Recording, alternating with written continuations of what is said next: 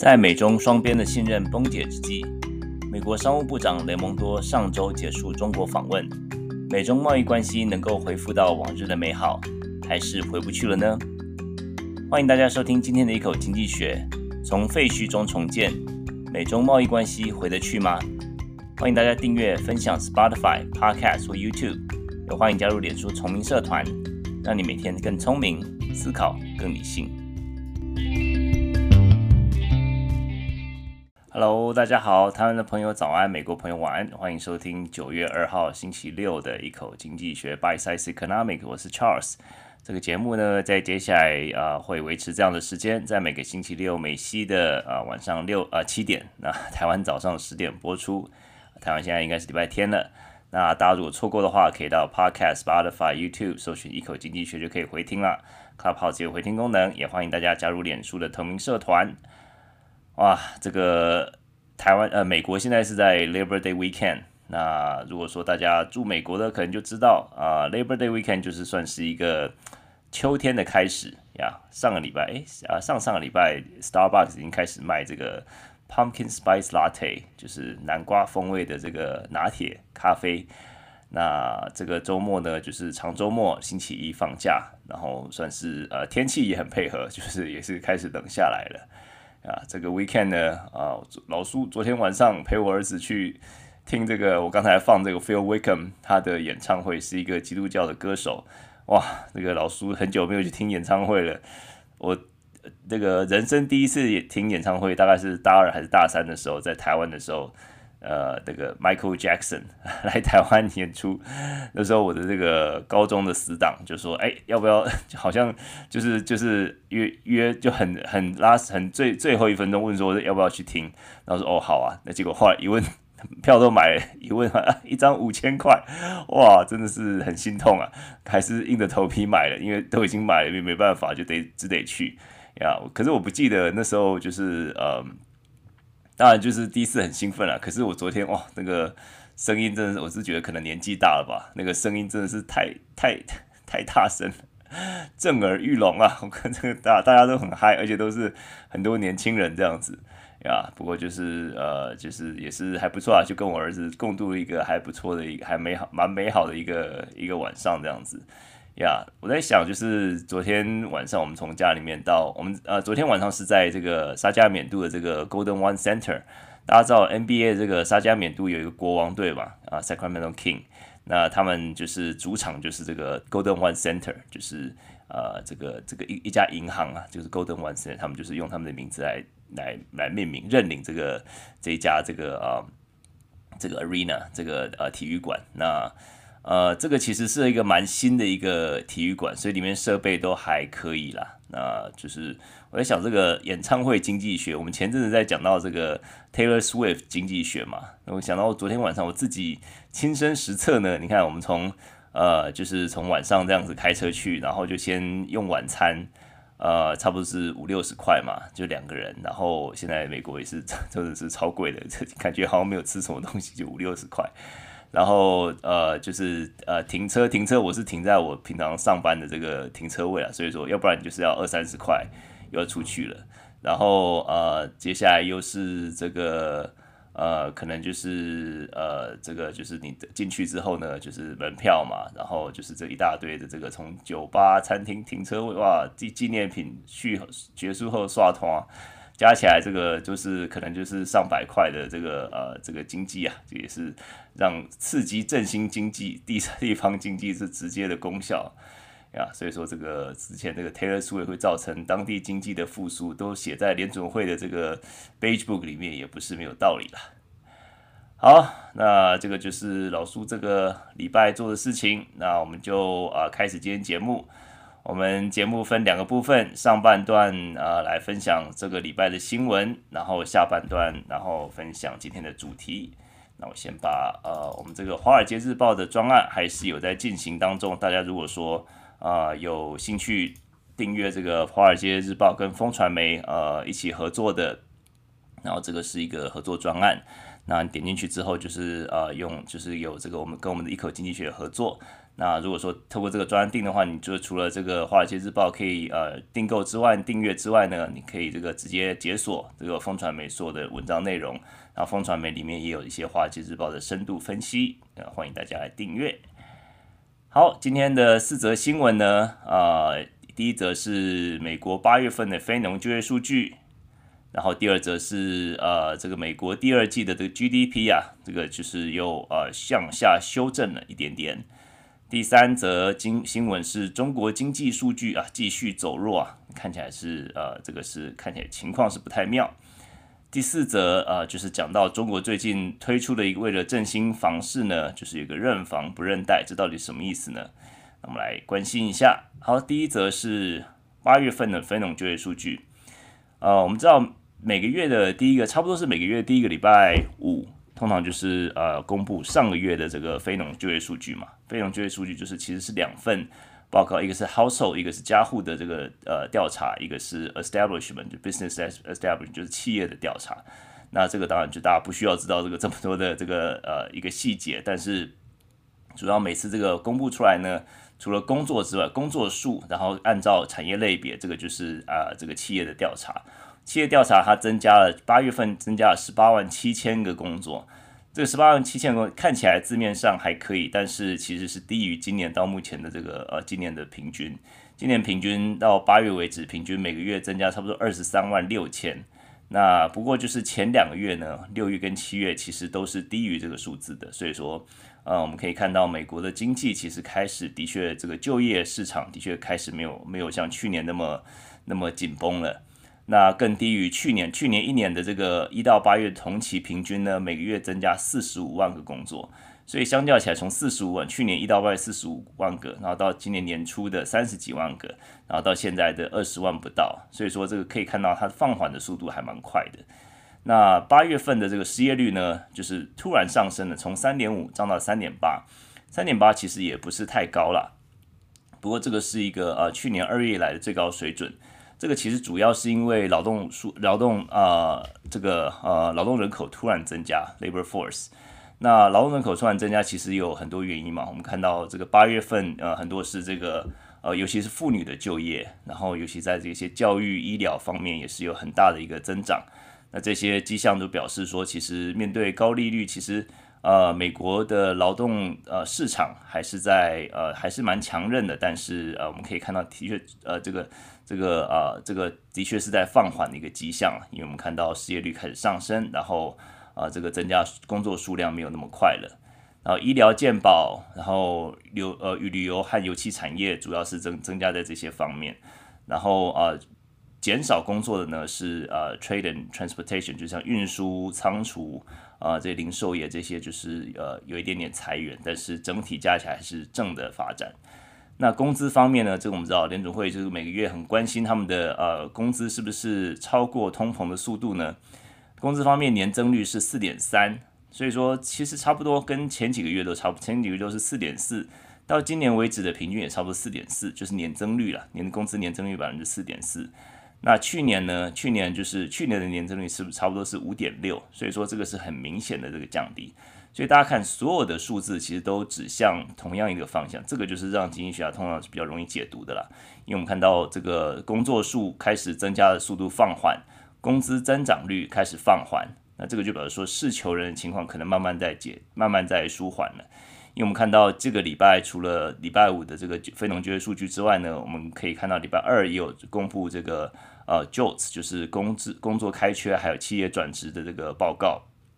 这个 JOLTS 就是也看显示出，在七月份的时候，我们去年不是一直在讲到说每每两每一个找工作的人有两份工作在等着嘛，这就表示说这个劳动市场的紧绷嘛。那到现在差不多是每每一个找工作的差不多一点五个工作在等他，所以说这个显示这个事求人情况还是呃还是很紧绷，但是已经开始有稍微缓解了。那这个就是也是。对联准会来讲是一个悦耳的音乐吧，就是过去两年我们看到强劲的劳动市场推升了工资，推升了物价，但是他们也这个也算是缓冲了升息对企业的冲击嘛？为什么呢？因为就是如果说升息的时候一下子所有这些坏事情一次一同一同发生，失业率增高，然后民众没有工作，然后变成企业呃受到打击的话，那那那肯定就是会把经济推向经济衰退嘛。那我们今天看到这个失业率这么呃这么低啊、虽然说是利息已经升到五点二五，基准利率升到五点二五了，但是失业率这么低，就比如说企业还是。因为这疫情之后一个缺工的情况，所以企业主不太愿意解雇员工，所以员工就是又很很有，就是比较有安全感，然后他们有呃薪水，他们就可以继续消费，那企业继续扩张，所以即使扩张的速度是比较缓慢的，因为毕竟利息很高嘛，但是但是还是在继续扩张的，所以说这样子一个循环算是一个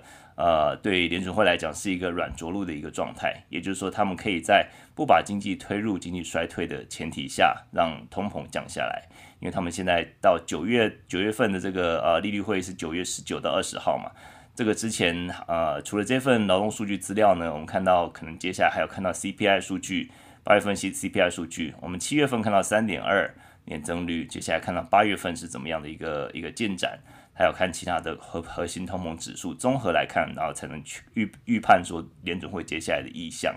那目前来讲的话，有比较有可能就是继续升一码了，就是续升一码，软着陆的机会还是大增。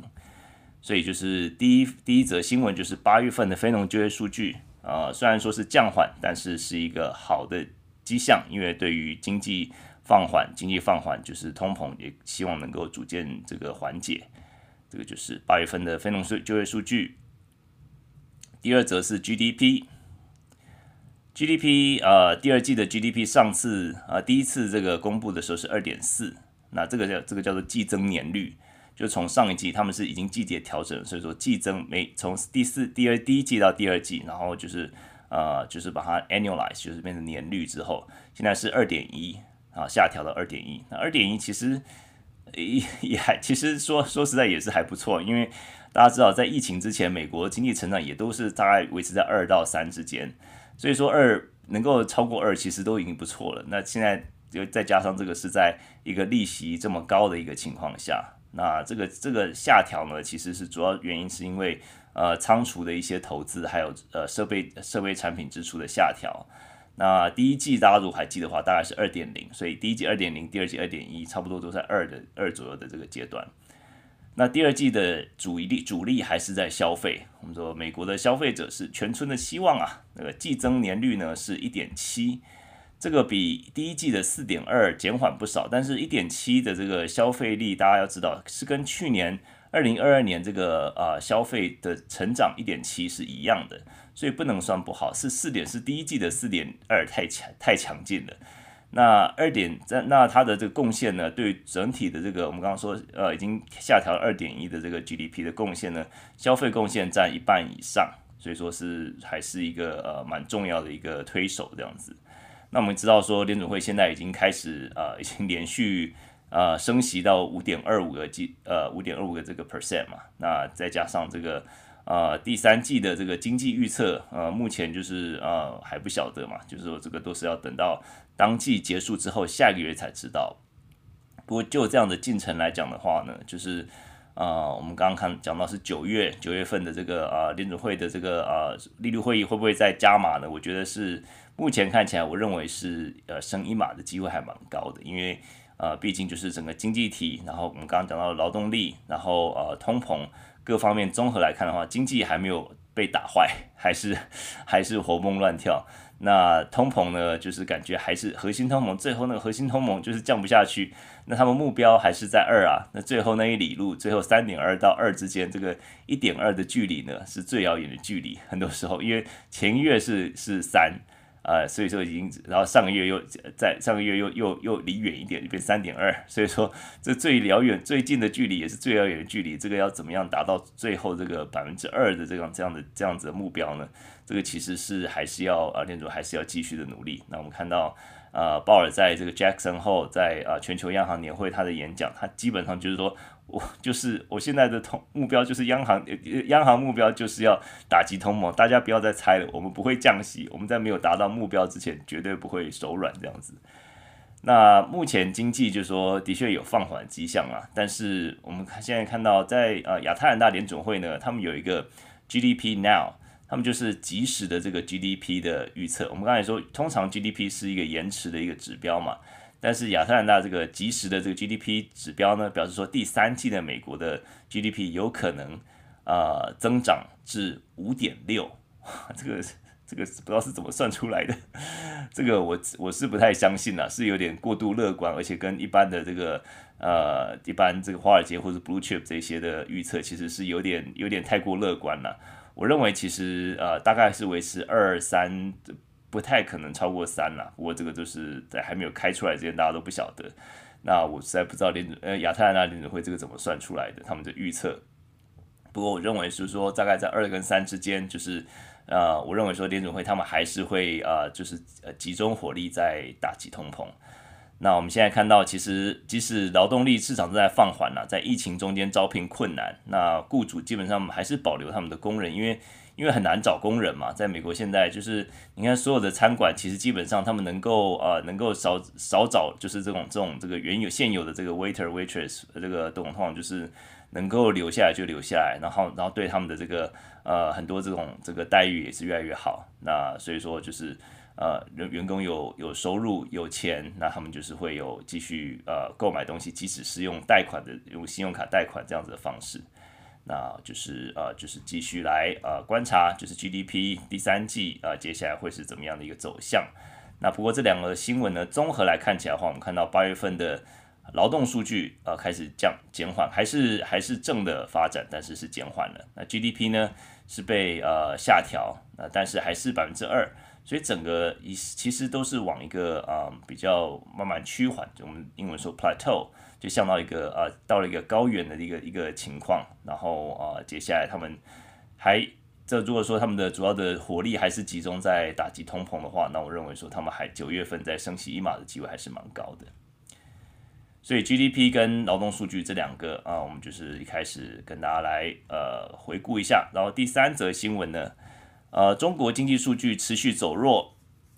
我们看到中国国家统计局礼拜四的数据显示呢，八月份的制造业活动连续第五个月萎缩，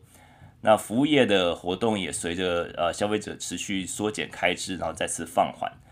那新数据也显示出中国最大的房地产开发商销售比去年下降了三分之一。这些其实都是呃，就是有点像是呃雪上加霜啦，就是从过去我们呃从上个月开始就一直在关注这些新闻。从中国的一些呃失业率，然后他们的这个呃 PMI，呃，还有就是他们的通缩啊、呃，这样子一些一连串的新闻，然后还有他们的一个呃这种社融资资金啊、呃、社融数据来看的话，这些其实都是往、呃、不好的方向在发展。这个其实也是让国际投资人也是觉得蛮归悲观的。这个这种看起来有点像略已经是很多的疲态。意味着今年可能恐恐怕是很难指望中国来振兴呃全球经济了。那我们现在看到，其实啊、呃，我们过去呃前几集有关注过嘛，就是说我们看到这个呃中国的三匹马车现在出口，我们今天就要来讲中美贸易是不是能够回到这个过去的这个呃情况呢？还是呃还是已经回不去了呢？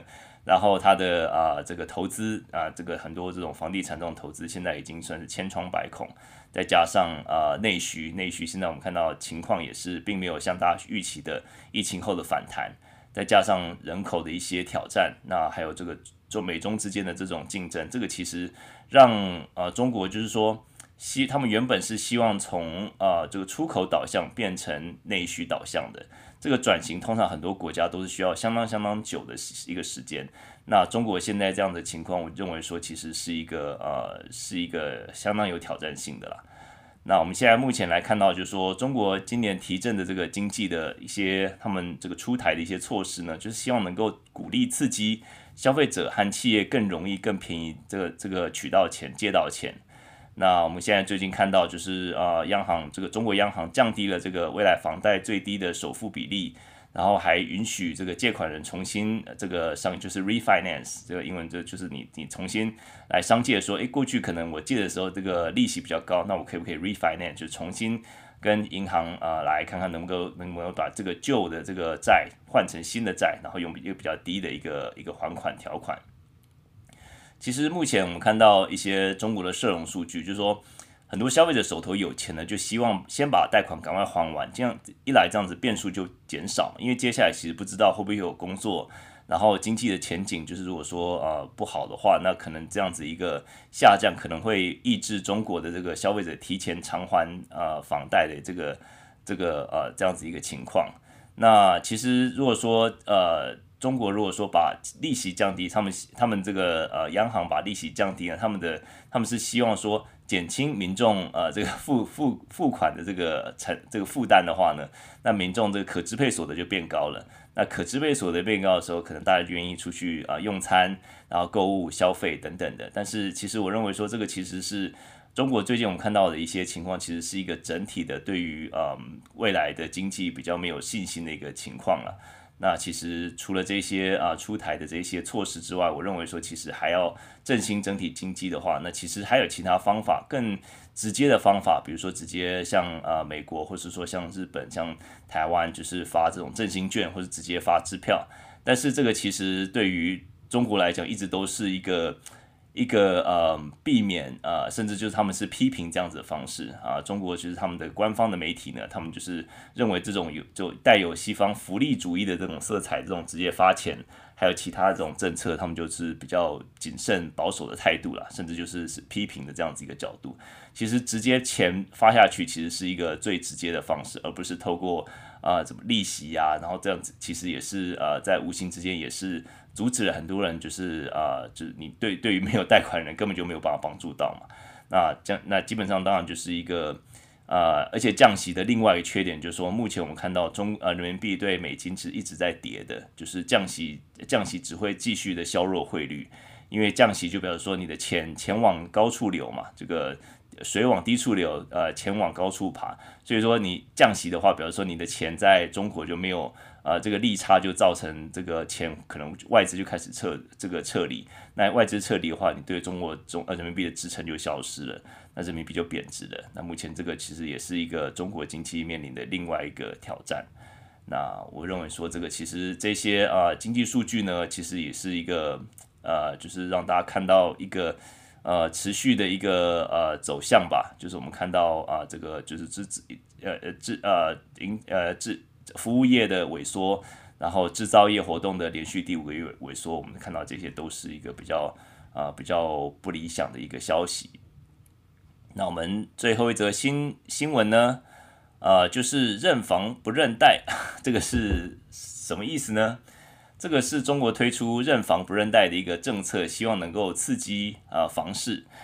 那怎么样刺激呢？认房不认贷，意思就是说，不管购屋者有没有贷款记录，只要购屋者就是你证明你现在名下没有房子，你就可以按照首付的这个啊、呃、这个认定，这个首付的这个呃首次购物的这个认定，因为首次购屋像台湾也是嘛，这个首中国也是中呃首次购物其实是可以比较享用比较低的这个首付比例，然后它的利率也比较好，然后它的呃呃这个一些税费也是很多的优惠。那这样其实是有点像希望能够刺激啊、呃，刺激大家能够多买房的一个一个一个措施吧。那比如说，就是呃，过去比如说一个呃，你爸妈用子女的名义给自己买房子，那可能最后就到名字不是在子女的名下，是在是在爸妈的名下。但是因为子女曾经有贷款过，所以就是有记录，所以说在过去呢就没有办法呃享受首次购物的这样子一个优惠了。但是现在啊、呃、出台的这个政政策就是说，他们只要你名下没有房子，就可以享受呃首次优呃首次购物的这些优惠。呃，但是。嗯，问问题就是说，这个政策推出来之后呢，并没有太多城市响应了，好像是深圳有响应，然后还有另外一个城市，那其他的这个一线城市都是兴致缺缺的样子。其实我们看到，其实这个就是为了救中国的房市吧。我们看到它的一个呃，一直一直在推出不同的一个政策。今年六月、七月，我们看到刚刚也有讲到一个数据嘛，这个这个一些最大的开发商的一些新屋销售量，大概比去年。是少了大概三呃三分之一左右。那去年是什么什么情况？去年是还在封城的时候。那今年跟那么低的这个机器比，相较起来，那肯定就是一个很不好的一个消息嘛。那此外，就是我们现在看到恒大、碧桂园啊，他们这个这个负债规模都是一个是二点四三四三兆，一个是四点一点四三兆，这个加起来其实是相当于一个爱尔兰的这个国这个国民生产毛额啊 GDP。所以说他们的负债规模是很很很庞大的。那我认为这个这个什么认房不认贷的这个嗯措施，其实效果是应该是有限的。因为我觉得说，其实房地产真的在大好的时候，你管你什么 是是什么这个呃首付比例啊，或者说管你是这种什么费费率啊，或是税费啊什么的。说实在话，房市好的时候，大家抢着买嘛，你管你这么多，这这些都只是一个，这些都不是问题的问题。可是你当你大家对这个房市没有信心的时候，你即使降低这些啊、呃、这些门槛，其实大家对大家来讲，其实并不足以。啊，真的刺激到那个大家愿意足以就是踏出这么这么大一步投资的这一步。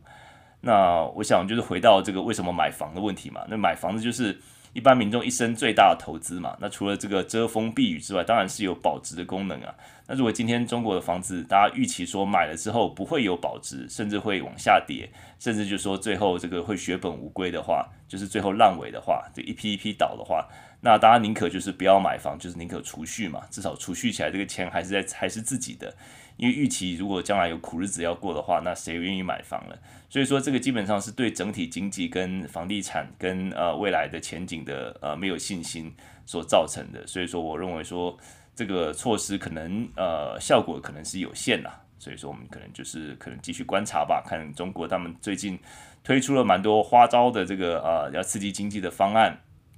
那这个认房不认贷是是其中之一，那我认为是应该是效果是有限的。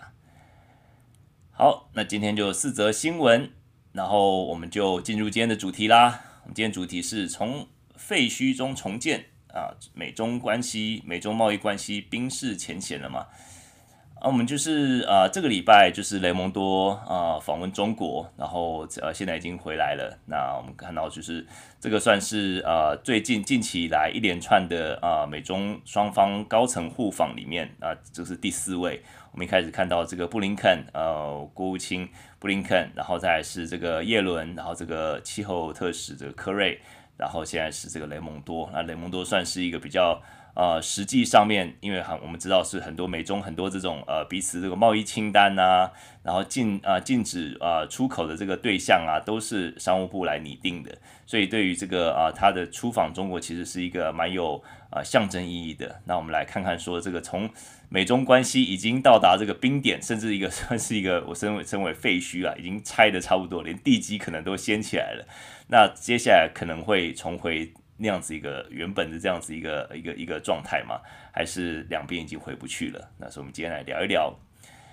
呃，我们看到雷蒙多呃礼拜三，这上礼拜三的晚上离开上海的时候啊、呃，中国方面并没有做出任何呃承诺，因为很多时候在双方互访，尤其在商务部长互访的时候呢，中国中方可能会承诺说，诶，他们会购买波音的呃飞机，他们会怎么样的来彼此互惠。那基本上这一次就等于是是一个。从废墟中重新建立的一个呃首次的一个会谈，那在雷蒙多告别的这个记者发布会上面，他也说他知道预期这样的结果是不不切实际的。那他最大的成就呢，他认为说就是恢复了与中国的沟通管道，这个是两大全世界两大最大最大呃最大两个最大经济体之间的这个啊避免误判的可能。他这次尤其是他们是已经同意要建立新的对话管道，包括。这个啊，这个一个商业问题工作组，这个在美方他们也是很多企业要求啊，对商务部也有很多要求，希望他们能够重新恢复跟中国的一个商务关系。那最大的承诺就是啊，加强沟通。那我们现在看到，就是虽然说这个是一个他自己称是一个好的开始啊，但是问题是。呃，接下来会带来什么？所以说，我们接下来看到接下来的走向是什么？那我们就可能就是今天今天就是回回顾一下过去贸易战的历史，然后回顾一下美国跟其他国家贸易战的这个结果，然后再看看说美中贸易战这个到底有什么不一样？为什么从一个贸易战上升到现在的这个讲等于是两两边是水火不容？然后再看到说未来的发展是怎么样？我们呃，其实。这次这个当然有另外一个方面的来看，就是说很多人认为说这么这么短时间内两层啊两边高层互互访呢，可能是为了下礼拜在印度举行的 G20 峰会见面那个铺路，呃这个这个啊拜习会啊，但是目前听说习近平似乎是准备缺席了，所以可能也要见也见不到了。那这个呃俄罗斯总统普丁也没有。也不会出席，所以说可能就是拜登可能啊、呃，这个孤零零的，可能就不会有什么特别的见面吧。那所以说我们今天就是 focus 在这个呃贸易战，然后该讲一些历史。我们现在讲看看说，呃，经这个贸易战的历史，从过去以来，美国跟很多国家都打过贸易战，但是呃，几乎没有一项呃，没有一次贸易战像这次跟中国一样，或者在这几年跟中国一样这么彻底、这么全面，也也是这么两败俱伤。过去贸易战其实大部分都是单一品项的，在一九八零年初的时候，美国跟加拿大有一个木材的这个贸易战，lumber 的，然后一九九三年，美国跟拉丁美洲有香蕉贸易战。然后呃，零二年，二零零二年跟俄罗斯跟欧洲这个钢铁贸易战，后来跟中国有陆陆续续的，像是啊轮胎，然后很多不同的农产品这些贸易战都有打过。那唯一可以跟这次中中美这个这几年来这种相提并论，大概就是跟日本美美国跟日本的这个从七零年代开始，就美国七零年美呃美日之间呢，就是那时候美国对日本的半导体啊。还有啊八就是啊还有他们的这个晶片啊，八零年代收音机电子产品啊，八零年代汽车产业那时候都感到威胁，那认为说就是啊从日本啊美日之间的这个贸易逆差实在太严重了，所以说他们要求日本做一些呃开始做一些这种呃作为，然后不管是关税或是说他们这个呃出口限额、出口配额等等的。那那时候这么多的这种情绪，也是让很多的这个呃美国对日本人的这种情绪，呃也是很高涨啊。那那时候甚至有些议员在国会山庄面前，国会山庄前面作秀，拿一个锤子锤这个日本这个 Panasonic 的这个收音机。那这个就是 有点像是有一点点可以稍微比拟一下现在美国跟中国的这个贸易的这种情绪了。但是嗯，所以说这个。那时候这个美日贸易战的结果呢是怎么样呢？就是他们通常他们开始开打的时候，一个贸易战通常开打的时候，通常就是表示呃最常看到就两边开始互设关税，开始呃我要我要呃跟着我要 impose 这个 twenty percent 呃这个两成的这个关税，那另外他他我也要开始就就像 war 嘛，就是打仗，就是 retaliation，就是我要我要来这个这个叫做什么啊报复，就是我我也我也克你这百分之二十的关税，然后这个。这两边在僵僵持不下之后呢，就开始谈判，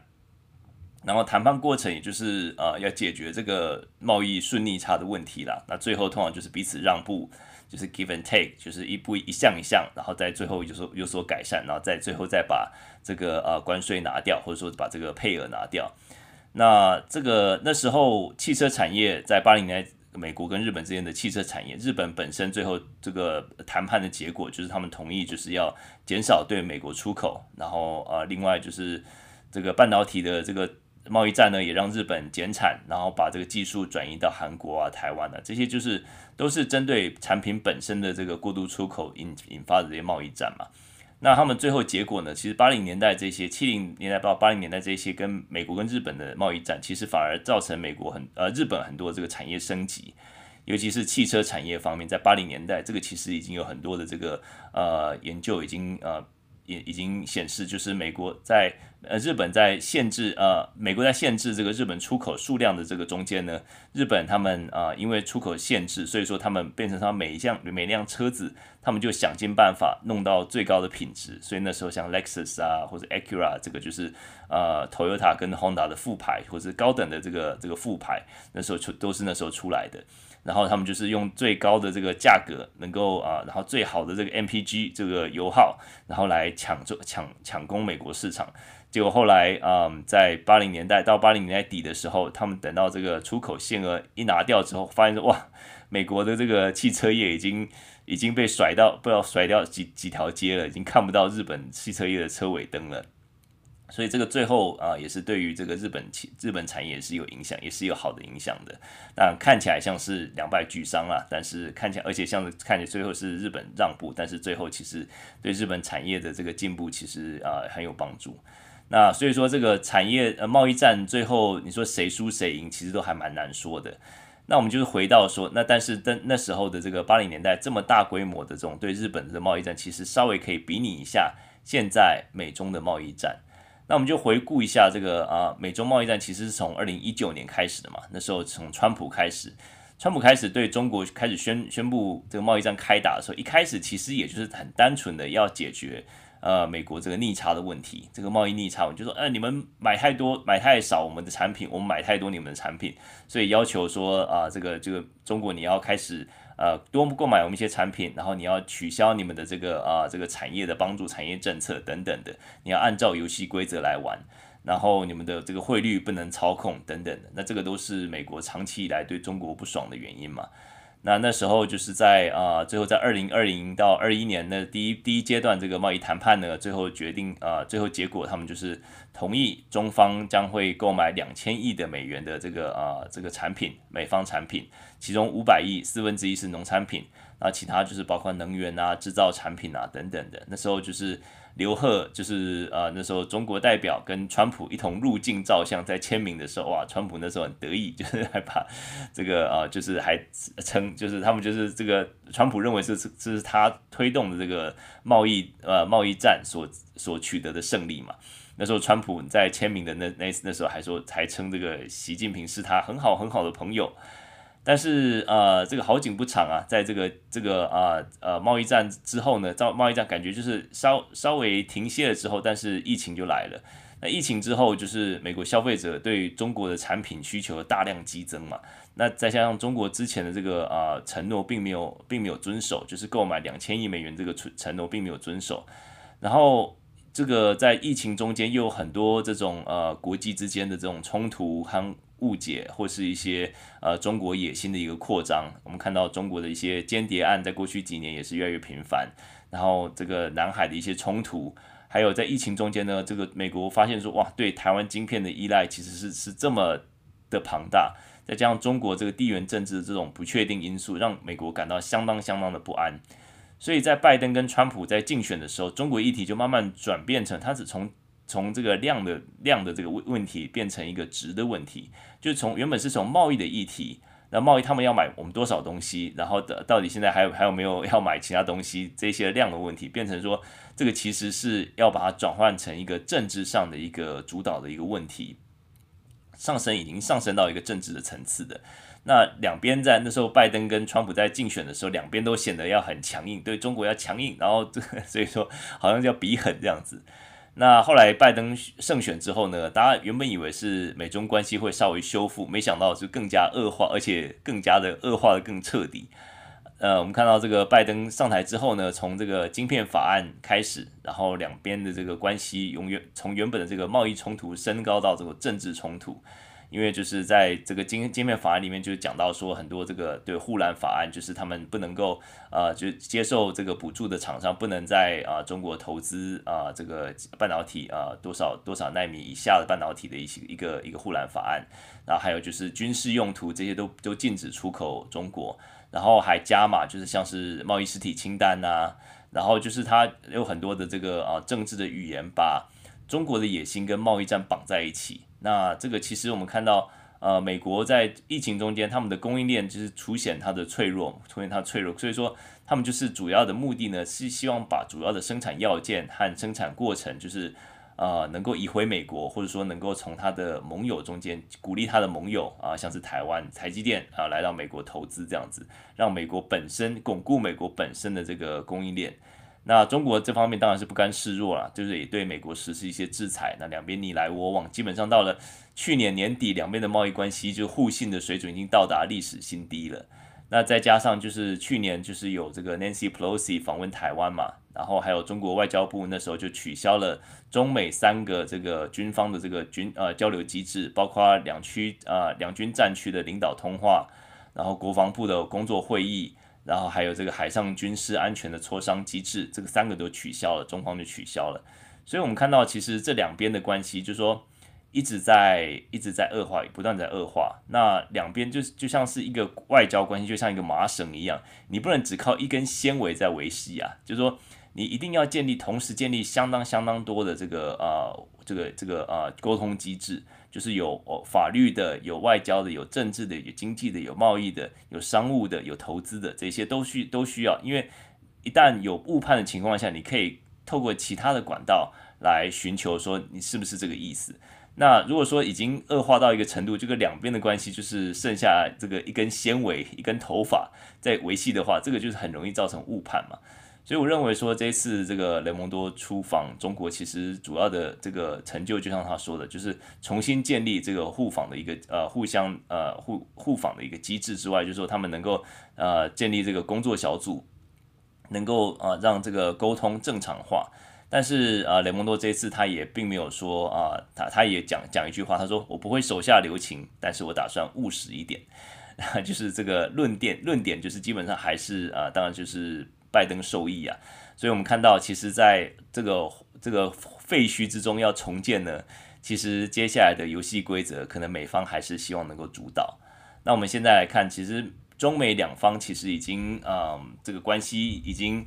呃算是蛮糟的一个情况了。但是呃，这两个国家到底是谁得利谁损失比较多呢？当然两边都会损失的，但是说实在来讲，中国需要美国，比起美国需要中国来的多。中国毕竟是出口导向的经济嘛，那比如说就像是一个啊两个厂商在互相竞争好了，就是一个 T-Mobile 一个个一个是 AT&T 在抢占市场，然后两边就抢市占率的时候呢，就双双方压低价格，然后用最后用好。跳楼大拍卖，成本价在卖，这当然就是会也会损失损害自己本身的经济本身的这个利润嘛。但是如果你最后让另外一方能够提前出局的话，那你就整个市场就占领起来了嘛。那现在美国跟中国有点像这样，美国就是还是在这样子一个呃这个废墟中，还是在有很多这个这加强它的力道，就彼此来互相伤害，要来。来修害，就是互相伤害这样子。但是呢，美国认为，美国认知到说，中国需要他们比他们需要中国来的多，所以他们只要再多撑一点，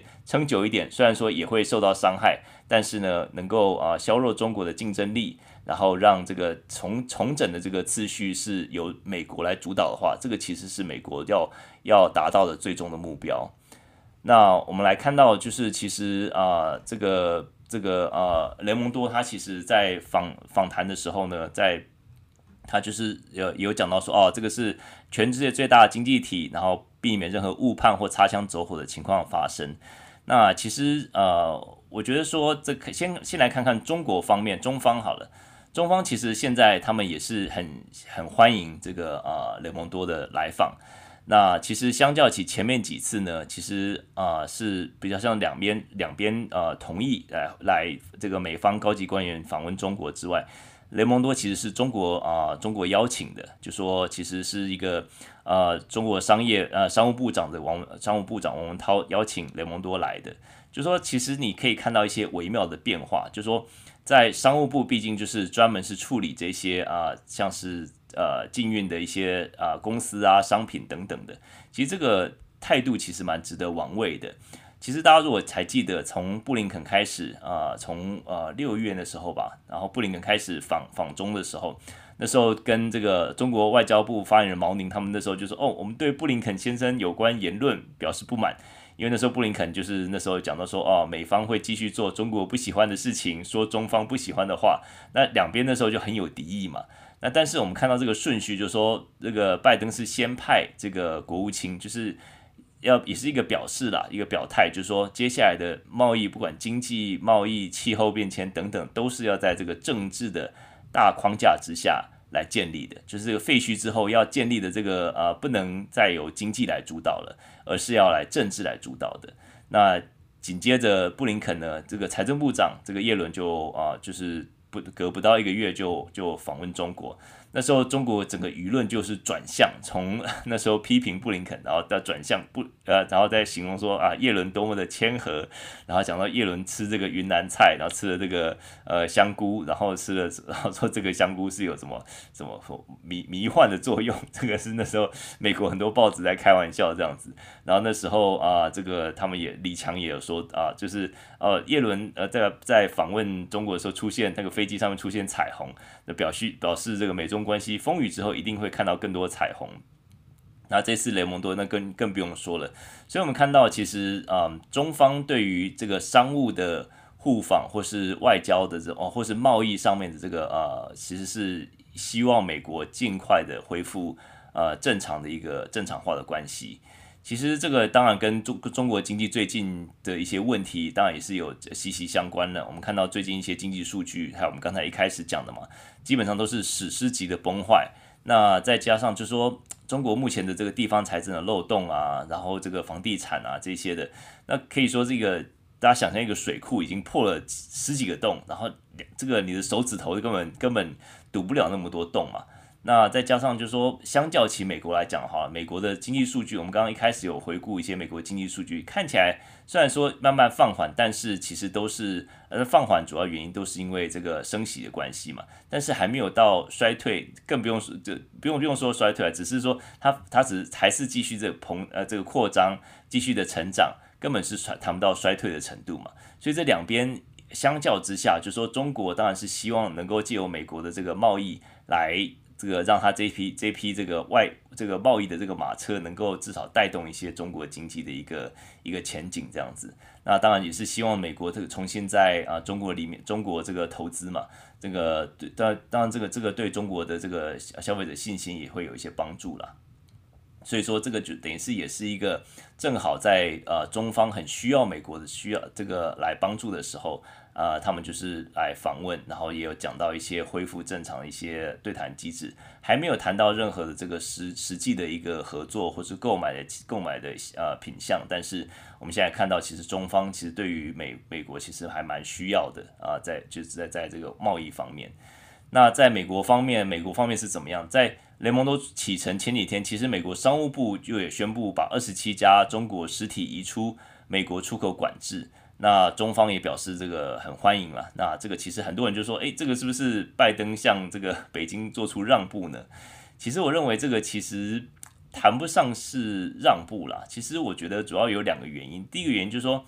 在国与国之间商业谈判中，就是 give and take 嘛，就是说要互相让利。这个其实就是释放出一个信息，就是说美方有诚意和中方建立正常的这个谈判管道和机制。那另外一个，嗯，另外原因，我认为其实美方，呃，就是释放出这个善意，其实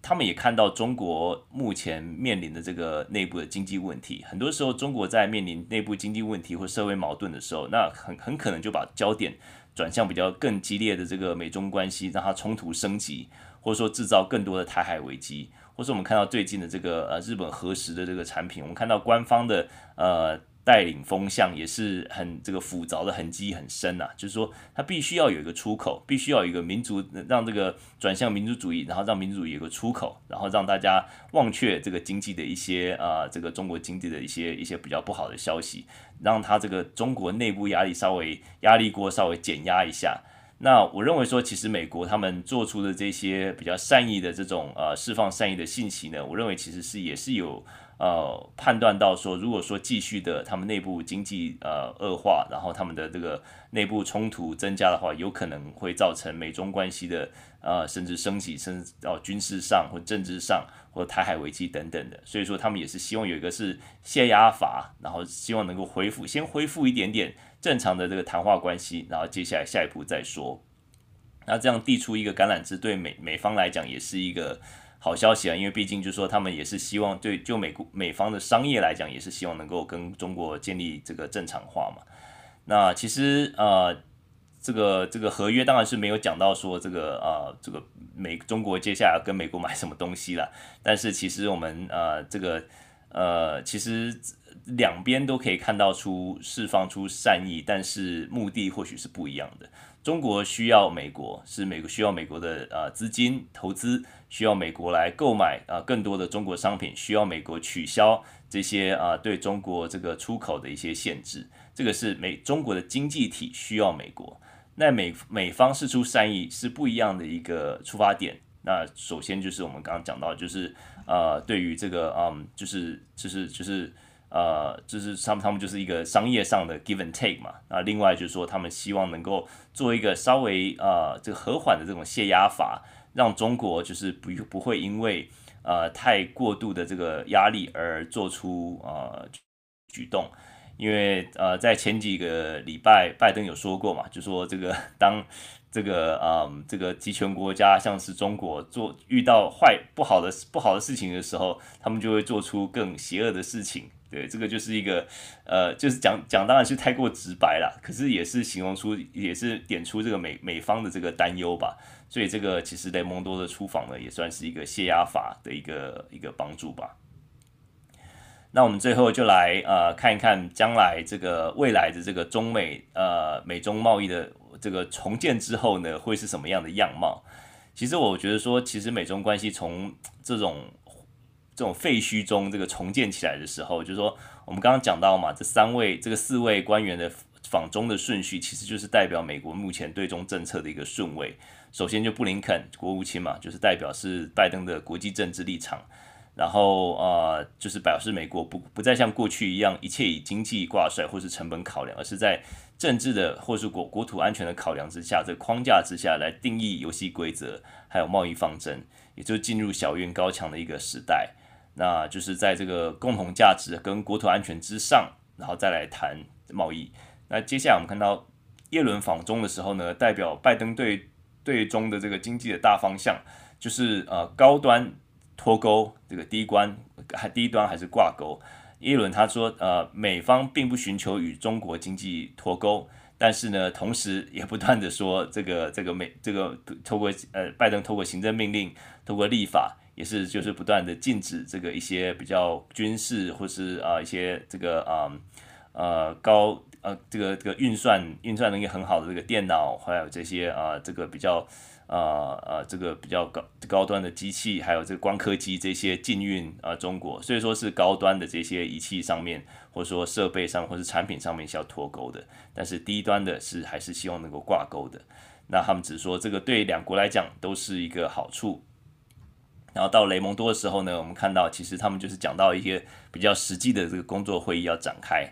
那其实我们刚刚讲到，中国现在经济的三三匹马车，其实基本上都已经掰咖了，都已经跛脚了。那接下来，我认为是美国的态度会主导美中关系。就像我们刚才说的，这个中国需要美国的，跟美国需要中国的立场跟原因是不一样的。那在这个呃需求方面呢，其实中国中方需要美方是更多的。那美方现在他们的态度主导了美中关系，因为我们刚刚讲到，美国经济其实。他们发现说，其实美国这个啊，这个曝险率啦，就是说对于这个外交、这个外交、这个外贸，对于他们的 GDP 呢，大概只有百分之十五到百分之二十而已。那中国是将近百分之二十到三十左三十，将近三百分之三十。所以说，对中方对于这种啊，只要外贸或者说这种呃贸易或是外这个呃出口开始减缓的时候，对他们经济冲击就很大。再加上他们的这个房地产，然后他们的这个呃失业率，还有这个呃我们的内需都是有问题的时候，那当然是希望有一个强心针，